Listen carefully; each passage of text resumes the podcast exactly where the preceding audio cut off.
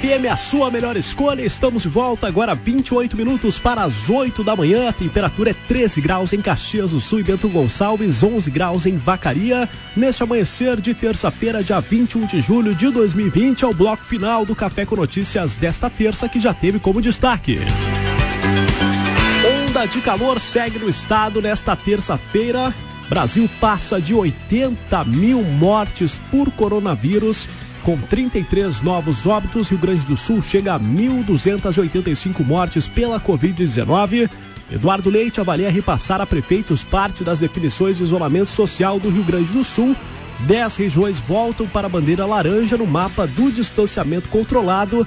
Líderes europeus aprovam um fundo histórico de resgate da economia pós-pandemia. Acordo avança e deve permitir votação nesta terça da PEC do Fundeb.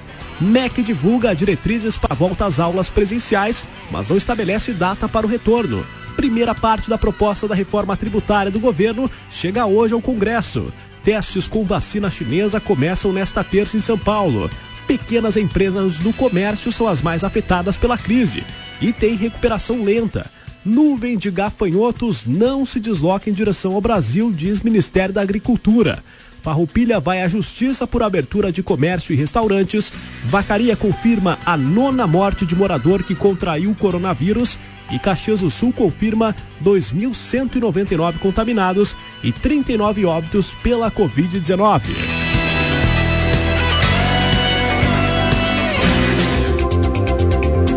Bem, como você acompanha sempre nesse resumo onde nós repassamos as manchetes, a pandemia é assunto há mais de 130 dias, ao menos desde o início de todo o assunto relacionado à Covid-19. Muito tem se falado, muitas opiniões contrárias a favor do distanciamento, do distanciamento social, enfim, muitas opiniões, mas também muitas opiniões embasadas em dados, não apenas em puramente opiniões, como muitas vezes, né, cotidianamente nós emitimos opiniões.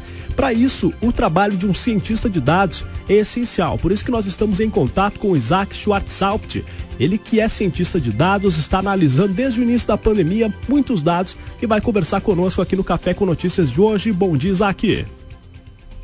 Bom dia, Eduardo. Bom dia, ouvintes. Obrigado pela oportunidade aí. Nós que agradecemos, né? O seu trabalho tem sido muito importante para nos dar uma luz nessa pandemia que parece que muitas vezes não nos dá alternativa a não ser esperar em alguns momentos. Nós conversávamos ontem pelo WhatsApp, principalmente, estamos em uma transmissão online nesse momento, uh, em relação à diferença da Covid-19 com as demais doenças. O que que mundialmente a Covid-19 tem nos ensinado que pode, que podemos considerar como uma doença diferente das demais? É, o principal ponto que a gente tem que levar em conta nesse uh, de diferença entre a Covid e as outras doenças é justamente o fato dela ser uma doença praticamente no ponto de equilíbrio entre a letalidade e a transmissão. Porque para um vírus, o, o, vírus ele não quer, não tem a intenção de matar o hospedeiro. A intenção é, é se multiplicar e sobreviver o máximo possível. Se ninguém morresse, seria melhor ainda para o vírus, porque todo mundo ia poder pegar. Aí o que, que acontece? Ele tem uma taxa de transmissão que contamina muita gente, ele demora para dar sintomas, né, é, para as pessoas terem sintomas, e essa demora faz com que ele consiga se espalhar muito rápido, mesmo não tendo uma taxa como a do sarampo, por exemplo, que é quase oito vezes maior do que a, do que a da Covid-19, né, a taxa de, de transmissão mas ao mesmo tempo a letalidade dele ela é, não, ela é alta o suficiente para causar colapso do sistema de saúde. Então, e por isso que a gente não pode pegar outras doenças que já passamos, outras epidemias, outras coisas, e usar como base para essa doença aqui. Já foi já, a segunda onda que está tendo no mundo agora em vários, paí vários países já nos mostra que não é a mesma coisa que outras doenças. A gente já libera por isso essa história do que dentro disse do isolamento social, contra, a favor, as pessoas não estão acostumadas a isso, porque nenhuma doença precisou fazer isso, pelo menos não nessas últimas três, quatro gerações, né? Sim, em relação ao comportamento do Brasil na análise de dados que você faz diariamente, Isaac, qual que é a particularidade que podemos uh, elencar aqui na diferença do tratamento da pandemia aqui no Brasil com as demais nações? A principal diferença é assim, primeiro para complementar, né? O Brasil é um país continental, como os Estados Unidos. Ele tem muitos mini países dentro dele, né? Às vezes nem tão mini, né? Um, por exemplo, o Rio Grande do Sul tem a mesma quantidade de habitantes da Suécia. Aí o que que acontece? Esse, essa, essa, esse ataque diferenciado de cada local causa uma visão diferente quando olhado o todo. Se a gente pega o Brasil e analisa ele como um todo, a gente vê o quê? Que a gente está num platô, que eles chamam, que é uma estabilização de casos, já há uns 15 dias. Casos e óbitos, eles a taxa de crescimento está baixando por causa que o, o, número continua o mesmo, mais ou menos mil e mil, mil e cem óbitos notificados diário e uma média de 35 a 40 mil casos notificados diários. Só que se a gente entra nas regiões, a gente começa a notar que a região, as regiões mais afetadas, as regiões que tiveram muitas mortes, a região norte, algum, alguns estados da região nordeste no começo da, da epidemia, agora estão com uma tendência de queda forte como aconteceu nos locais mais afetados na Itália, na Lombardia, como aconteceu em Nova York, nos Estados Unidos. E os outros estados que pararam cedo e conseguiram frear esse contágio no começo, agora estão sofrendo muito. Que a região, o centro-oeste está subindo demais, a região sul, daria para dizer que é o epicentro do, da, da Covid-19 no país, da, com a maneira que está subindo. Né? E, e para explicar isso, é, é, é a, dá para simplificar a epidemia assim. Ela só tem dois fatores que são os fatores importantes para essa curva. Um é a taxa de crescimento e o outro é a taxa de cura. É só isso. Se a gente conseguisse, por exemplo, aumentar a taxa de cura, a gente diminuiria o número de infectados em relação aos suscetíveis e a epidemia pararia de crescer. Se a gente conseguisse baixar a taxa de transmissão, a mesma coisa para aumentar a taxa de cura, tem que ser algum medicamento, alguma coisa que efetivamente funcione, né? Uh, porque a gente começa a ver isso nos números. E para baixar a taxa de crescimento é, é eu, eu, uso esse termo, é tirar a gasolina do fogo, é afastar as pessoas umas das outras para que elas não transmitam a doença entre si. A gente percebe que a taxa de cura não está aumentando, pois os locais uh, que ainda não no Brasil, né? Os locais no mundo que baixaram, já tiveram essa queda que está tendo na região norte e nordeste, agora começam a ter uma segunda onda bem forte. Não, não só uma leve segunda onda, ou seja, as pessoas continuam suscetíveis e tu bota o vírus em contato com as pessoas e elas começam a pegar.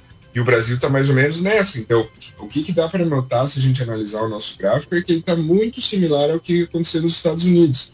Um, um crescimento alto no começo, um platô começa a fazer uma queda Daí provavelmente o governo faz uma espécie de flexibilização e aí a gente tem uma chance muito alta de ter uma retomada grande de casos e bater recordes né, daqui, ainda para frente. Né? Isaac, nós, nós chegamos ontem a 80 mil vidas perdidas na pandemia. É possível estimar um, um, dado que, claro, vai ser assustador, com certeza, vai ser maior do que isso, mas com a, a normalidade voltando aos poucos, né, essa tendência dos Estados Unidos que você citou agora mesmo. É possível estimar, esse número, por exemplo, de 80 mil já era estimado há algum tempo e, e ele vai passar muito disso, porque a, a pergunta que as pessoas se fazem é a seguinte: nós estamos fazendo o distanciamento social pelas minhas contas aqui, desde que eu, por experiência própria, estou em distanciamento social 131 dias, tá? O que que adiantou uhum. isso? É possível estimar o que que pode mudar caso não haja tudo o que já foi feito? o distanciamento social e, e, e, essa estimativa eles são muito relacionados justamente por isso. Uh, essa, esse número de óbitos, infelizmente, ele é o que a gente está fazendo com ele é parcelar ele. Por causa que a doença ela é assim, ó, todo mundo está sendo suscetível, né? Isso é o que está demonstrando. A gente só vai saber mesmo depois que uh, passar e tomara que venha uma vacina e a gente nunca descubra isso, mas quando todo mundo efetivamente pegar, e aí, se a taxa de letalidade dela for lá de 0,5, 0,7, a taxa real de letalidade, como se estima, porque hoje ela está lá em 1,5%, 1%, 2%, porque a gente não tem todos os casos notificados. Então a gente divide os óbitos pelos casos e dá uma taxa mais alta. Se a gente soubesse 100% de todas as pessoas que já passaram e às vezes nem notaram, a gente ia ver que a letalidade ia diminuir.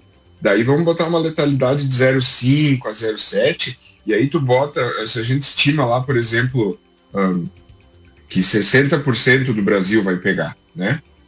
Vamos estimar que 60% aqui, deixa eu fazer a conta.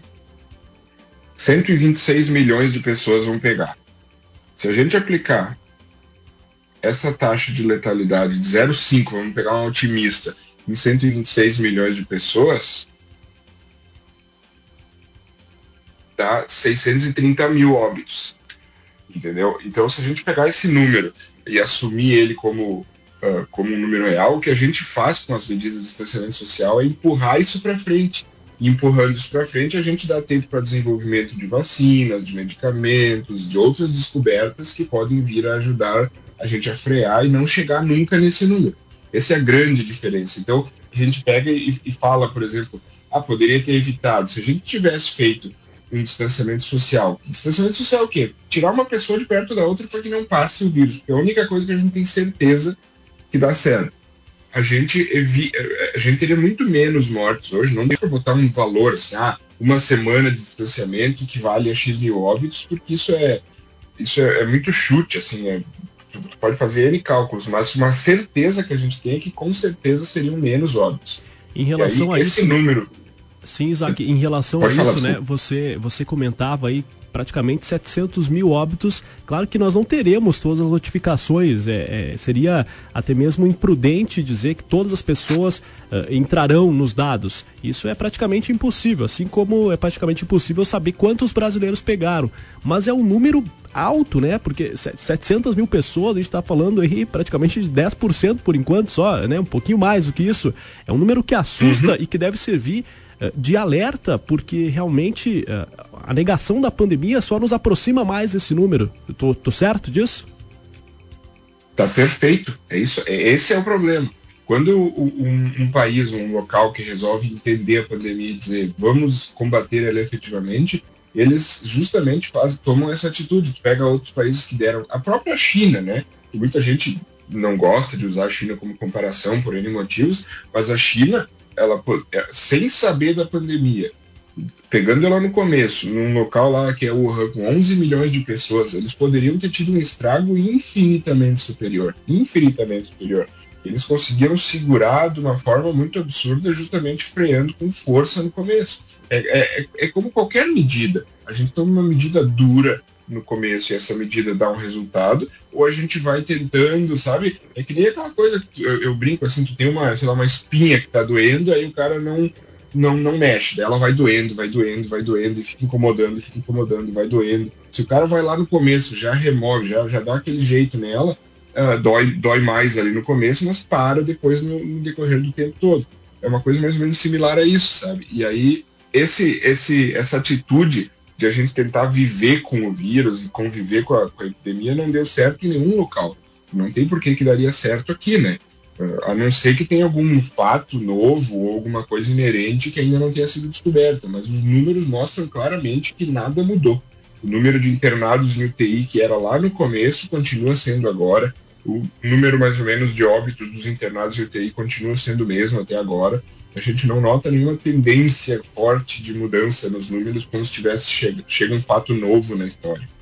Estamos conversando com o cientista de dados Isaac Isaac Schwarzhaupt. Ele tem esse sobrenome difícil aqui, tivemos que até escrever foneticamente, né, Isaac? É tão difícil de entender quanto é. a, a, pandemia, né? Mas, enfim, temos que, que de certo modo, uh, ir aos dados para ter uma ideia, uma luz, como eu disse no início da entrevista, em relação a esse fato novo que a todos nós nos pegou de surpresa, de certo modo. Ninguém imaginava lá no dia 1 de janeiro que nós estaríamos falando no dia 21 de julho a respeito de distanciamento social, de muitas mortes, enfim. Em relação aqui, trazendo mais para nossa realidade, Isaac, Rio Grande do Sul e Serra Gaúcha, algum dado que chama a atenção que é importante destacar para a população? É, o que a gente. Aqui o que está acontecendo é bem claro, nós estamos em plena taxa de crescimento. Uh, nós, sabe, se nós pegarmos a tendência tanto de novos casos, novos inter... porque é, é assim, casos levam a internações que levam a óbitos, né? Um percentual, mais ou menos 4,5% dos, dos casos acabam indo para UTI e de quem está na UTI, em torno de 30 a 40% acaba infelizmente vindo a óbito. E, nós estamos em crescimento desse número. A gente pode olhar as internações em UTI, uh, os óbitos, a gente teve quatro notificações em Caxias em um dia, né? Ontem.